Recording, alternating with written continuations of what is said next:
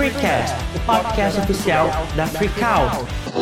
Oi, Freaks! Eu sou o Biracir Hagerman, head da Academia da Diversidade, e este é o último episódio dessa temporada de Freecast, o podcast oficial da Freakout. Seja muitíssimo bem-vindo você que está me escutando pelas plataformas digitais de streaming. E para quem está me vendo pelo YouTube, um aceno, porque eu não me maquei à toa.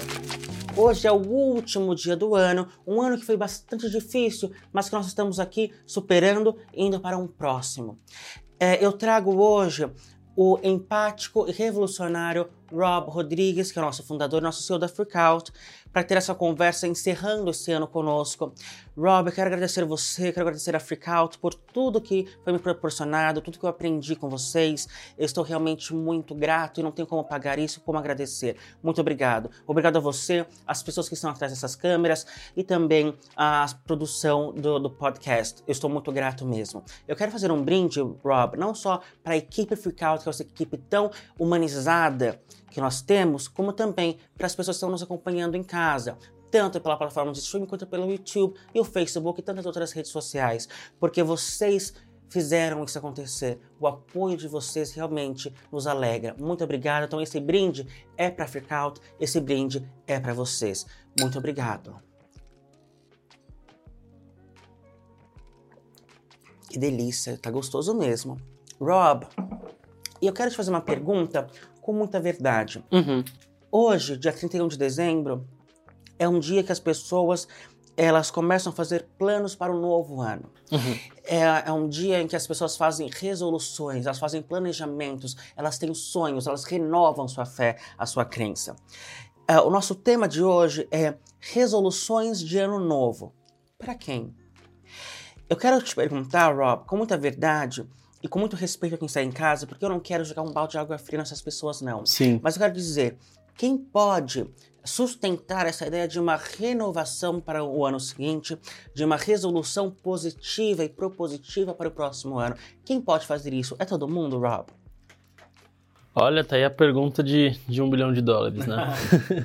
é, pensando que a gente está num segundo ano né, de enfrentamento de uma pandemia global e eu acho que é muito relevante dizer que é a primeira pandemia da história da humanidade, né? já falei isso outras vezes, mas é, é, importante frisar, com acesso à internet, o quanto que uh, esses últimos dois anos e esse ano de 2021 especificamente foi um ano complexo. Né? É, não é todo mundo que pode se dar o luxo normalmente de desenhar resoluções de ano novo. Em 2021 especificamente, eu acho que o número cai mais ainda. É, a gente não está nem falando em resoluções de ano novo, a gente está falando em reparações do ano velho, sabe? É muito sobre uh, os danos que todo esse último contexto em que a gente tem atravessado é, é, gerou em diversas famílias, né, em diversos estados, né, e se a gente começa a olhar num contexto mais global, em diversos países. Né? 2021 foi um ano extremamente turbulento, vários alertas aí, né, ambientais, econômicos, políticos, sociais se manifestando de maneira gritante, né? E fica um ano, na verdade, esse é o momento de, de fazer aquele balanço de fato, né? E pensar em, de maneira mais prática do que, que são as resoluções de ano novo é, é uma parcela muito pequena, né? Não foi afetada por tudo que está acontecendo. Eu diria até que não ser afetado economicamente é um viés, mas se não foi afetado de maneira nenhuma é uma parcela desumana pode fazer isso, né? Porque se você, é, é, ainda que você esteja no auge dos privilégios, do acesso e dos recursos, não se deixa afetar em nada pelo que está acontecendo no mundo, é, olha, a gente tem um problema, eu acho. Sim, é uma pessoa bastante desconexa da realidade do mundo. O que você acha que nós deixamos, que nós ligamos para o futuro dessa experiência de dois anos de uma pandemia global e tão um, destrutiva para tanto para a economia quanto para a sociedade, não só brasileira como do mundo? É meio drástico, acho que a, a, a forma. Né, vou, vou, usar o seu bordão, né? Talvez eu fale algo que, que vocês não vão gostar. Mas acho que tem duas linhas, Bira, sendo muito honesto. A primeira delas é, vem muito no sentido de a gente agora está no momento de recolher os cacos, sabe?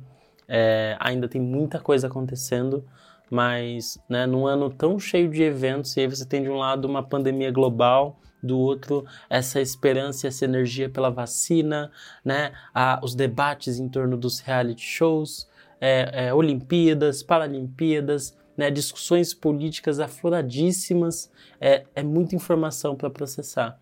Uma crise sanitária, uma crise de fome, de pobreza, é, é, é um Brasil que está vivendo um contexto avassalador. Né? Eu acho que o, esse primeiro eixo vem justamente de recolher os cacos. E recolher os cacos implica em você é, entender o que aconteceu, e, e não esquecer, né? Tem uma triste constatação que cada vez mais eu vejo que isso é, é, é uma realidade. Infelizmente a gente tem a, a gente tem a síndrome da amnésia, sabe? A gente esquece das coisas, a gente esquece do que, do que, do que foi prometido, né, por determinados políticos, a gente esquece dos discursos que as empresas pregam e não cumprem, a gente esquece. E infelizmente essa irresponsabilidade, de modo geral, ela tem um preço muito alto para a população. Então, eu acho que esse momento de reciclagem, né, que a gente a, acaba atribuindo muito a, a, esse momento do ano, que seja um momento de é, é, olhar com carinho, acolher com carinho tudo que foi esse destroço e que quem tenha perpassado por experiências positivas, dado ao cenário do, de tantas, né, tantos atravessamentos, que possa também acolher isso com muito afeto, né? É, e aí, falando um pouquinho enquanto freakout de legado, é, eu acho também eu, eu preciso né, registrar e deixar aqui o, o, agradecimento do que foi 2021 para Freakout, né? O que, que é empreender é, e construir num, com um grupo que realmente acredita num propósito, num ano em que uma pandemia está fervilhando e todo o contexto político social está bombando, trabalhar com um propósito, trabalhar com causas sociais, trabalhar com transformações de impacto social é algo extremamente desafiador, porque não é uh, o que o modus operandi do mercado prega. Né? A gente está vendo uma transformação acontecer de maneira muito gradual. Então, eu sou absurdamente privilegiado pelas pessoas que eu tenho ao meu redor. Eu sou absurdamente privilegiado pelo time que se construiu, né? A gente fala muito dessa estrutura de SEO, é fundador, é não sei o quê, mas aqui na Freakout eu acho que a gente tem muito esse eixo de se, é, de se respeitar horizontalmente de uma maneira muito é, intensa e gratificante mesmo, sabe? Eu sou líder e também sou liderado por cada uma das pessoas que compõem essa equipe e a gente aprende junto, a gente cresce junto, a gente se desenvolve junto. Então, acho que o maior legado que a gente pode é, construir, que a gente vem começando, né? Porque é uma sementinha que a gente começou é, é, é, nesse ano com muita força e, e, espero que a gente possa prosperar nos demais, mas é a sementinha da transformação, que parte de uma intenção muito genuína. Né? Então, acho que esse é o meu mais profundo desejo e quero deixar o meu profundo agradecimento publicamente a, aos meus sócios, né? É, a Júlia, o Dani, a Ai, que são pessoas assim extraordinárias e que embarcam né, nessa loucura. A gente tem que sempre falo que esse, esses eixos de relacionamento são casamentos em que a gente diz sim todos os dias um para os outros, se apoiando no momento social tão delicado né? A gente não nasceu, nenhum tem a herança que importa, né? Vale muito assistir esse vídeo no canal do Bira se você não sabe do que eu estou falando, né? O algoritmo da imagem tem um vídeo chamado A Herança que Importa e fala exatamente sobre isso, mas a gente não herdou nenhuma herança milionária ou nenhum nome ultra relevante, né? Pensando num país que vive da imagem, que vive dessas construções, é, então tudo que a gente faz tem muito coração, tem muito propósito, tem muita verdade, é muito genuíno. E cada pessoa que está aqui é, fez isso também com muito coração, se conectando com a nossa verdade, se conectando com o nosso propósito, incrementando o seu próprio propósito nesse contexto. E eu não poderia estar mais grato com essa antagonia, uma coisa muito doida, né? Porque a gente olha para fora, tá um caos, e olha para dentro, por isso que eu me considero uma pessoa muito, muito privilegiada esse ano e sou muito, muito grato. E para a sociedade, eu acho que é justamente essa é a maior resolução de ano novo que a gente pode deixar, que é, é a gente não pode esquecer, né? Foi muito duro esse ano para os brasileiros. A gente não pode esquecer. Rob, é, você disse, e eu concordo exatamente com você, que nós, ainda que não tenhamos a herança que importa, ainda que nós não tenhamos sobrenomes ilustres, nós somos abençoados quando nós olhamos a realidade da população brasileira. Seis em cada dez casas brasileiras vivem em segurança alimentar. Quem diz isso pra gente é a Isto é Dinheiro.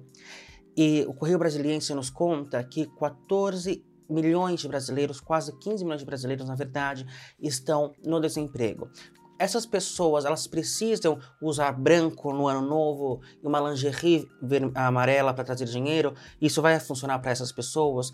Essas pessoas elas vão poder na segunda-feira começar uma dieta nova. Elas vão poder pensar em conseguir um trabalho novo e mudar a sua vida nesse ano de 2022. É brutal essa afirmação, né? É...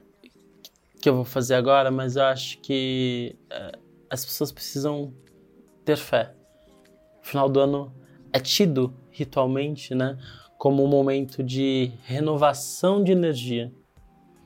E, e, esses rituais, né? E aí cada um, alguns seguem rituais religiosos, outros seguem rituais é, de simpatias, outros vão pela vibe, né? Pela energia do momento. Eles acabam fazendo parte desse cenário e contexto final de ano. É, eu desejo profundamente assim que as pessoas não percam a fé, mas não dá pra gente romantizar e dourar a pílula, né? É muito duro, é drástico. Será que essas pessoas vão ter uma ceia de ano novo? Será que as pessoas vão poder celebrar o seu feliz 2022? Né? Será que há motivos para celebrar para todo mundo? Né? De que celebração que a gente está falando? De que famílias que a gente está falando? Né? Então é muito delicado é, é, sugerir que a gente se agarra a isso para que tenha fé, para que haja esperança, se a esperança de fato não existe. Você traz muito isso também é, no seu discurso. E aí a, a, acho que eu sei que soa muito é, é, é triste, num viés muito nossa. E aí, o que, a gente vai fazer, né? Mas o primeiro passo para que as coisas mudem, se transformem, e isso faz parte do balanço que todo brasileiro, né, a gente tem obrigação de fazer, é entender a realidade.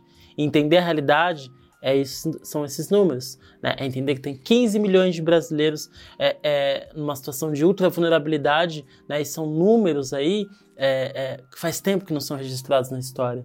Né, potencializados por um contexto que vem de diversas formas. Então, encarar a realidade talvez seja aquele momento da vida que a gente completa os seus 18 anos e é responsável pelo que faz na balada, sabe? É, a gente precisa assumir a responsabilidade do problema, né? Esse número, ele é responsabilidade nossa, é responsabilidade minha enquanto empresário, enquanto empreendedor, é responsabilidade dos meus sócios, é responsabilidade de você, empregador, é responsabilidade de cada um, que assim, tem gente que vai poder, o que vai poder fazer é dividir um prato de comida eventualmente nesse final de ano. E tem gente que vai poder gerar empregabilidade, tem gente que vai poder diminuir o que faz de como maltrata o meio ambiente e diversas outras questões, assim, né? Mas a gente precisa começar a parar de achar que existe um responsável distante, né? Que está em outro planeta. Que é sempre é tão mais fácil, né? Nossa, o problema é o aquecimento global, o problema é a pobreza, e aí viram conceitos inatingíveis. A pobreza ela tá do outro lado da rua, né? Naquela senhora que está passando fome e não tem a coberta nessa virada de ano. Então, quando a gente fala sobre é, é, que problema é esse, é um problema que está muito mais perto do que você imagina. E aí, é, somos todos responsáveis por esse problema. E talvez seja o momento da gente assumir essa carapuça, sabe? E, e, e agir, de fato. Cada um dentro da sua condição, cada um dentro da sua possibilidade. E talvez antes mesmo da, da ação efetiva, a tomada de consciência seja o primeiro passo. Vamos parar de dourar a pílula e fingir que o problema não existe. Porque ele existe. E os números estão escancarados. A gente não pode achar né, que a gente ter passado meio milhão de mortos numa pandemia normal, a gente não pode achar né, é, é, que esses números de pessoas que estão passando fome é normal, a gente não pode achar que os valores de uma cesta básica hoje é normal. Olha quanto que os brasileiros pagaram em contas de energia, água, num botijão de gás. Rob, então você está dizendo pra gente que as palavras que devem guiar 2022 são responsabilidade e fé. É isso? Acredito que sim. É, eu acho que o que, que, existe mais poderoso, isso é, é antagônico, né? Eu não tenho uma, uma, uma, religião, mas eu sou muito movido à fé. E a fé, na minha concepção, ela não entra na fé religiosa fanática que a gente fala, mas a fé é a crença em algo. Né? E para que a gente possa acreditar em algo possível, a gente precisa entender o que é real e tomar ciência de que o mundo está uma tragédia é o primeiro passo. Talvez a gente precise chorar, se resguardar, talvez seja um ano novo silencioso de puta que pariu, o que está acontecendo? E tudo bem, sabe? E aí o próximo passo é, é, é desenhar possibilidades, mas possibilidades reais. Possibilidades reais. E aí é ter fé nessas possibilidades, sabe? E acho que esse é o caminho. Rob, eu agradeço muitíssimo a sua participação aqui hoje. Você nos abençoou com suas palavras tão bonitas e com essa visão que nós temos que ter. É, eu quero agradecer vocês todos que estiveram conosco durante esses episódios. Quero agradecer a equipe que está atrás das câmeras, que nos ajudaram tanto. Muito obrigado. Se você não estivesse conosco, nós não existiríamos. Muito obrigado por comentar lá no nosso Instagram, arroba Agência Freakout, em todas as redes sociais. Eu desejo felicidade para você e para sua família. Nós somos diversos. Sejamos livres, sejamos freak.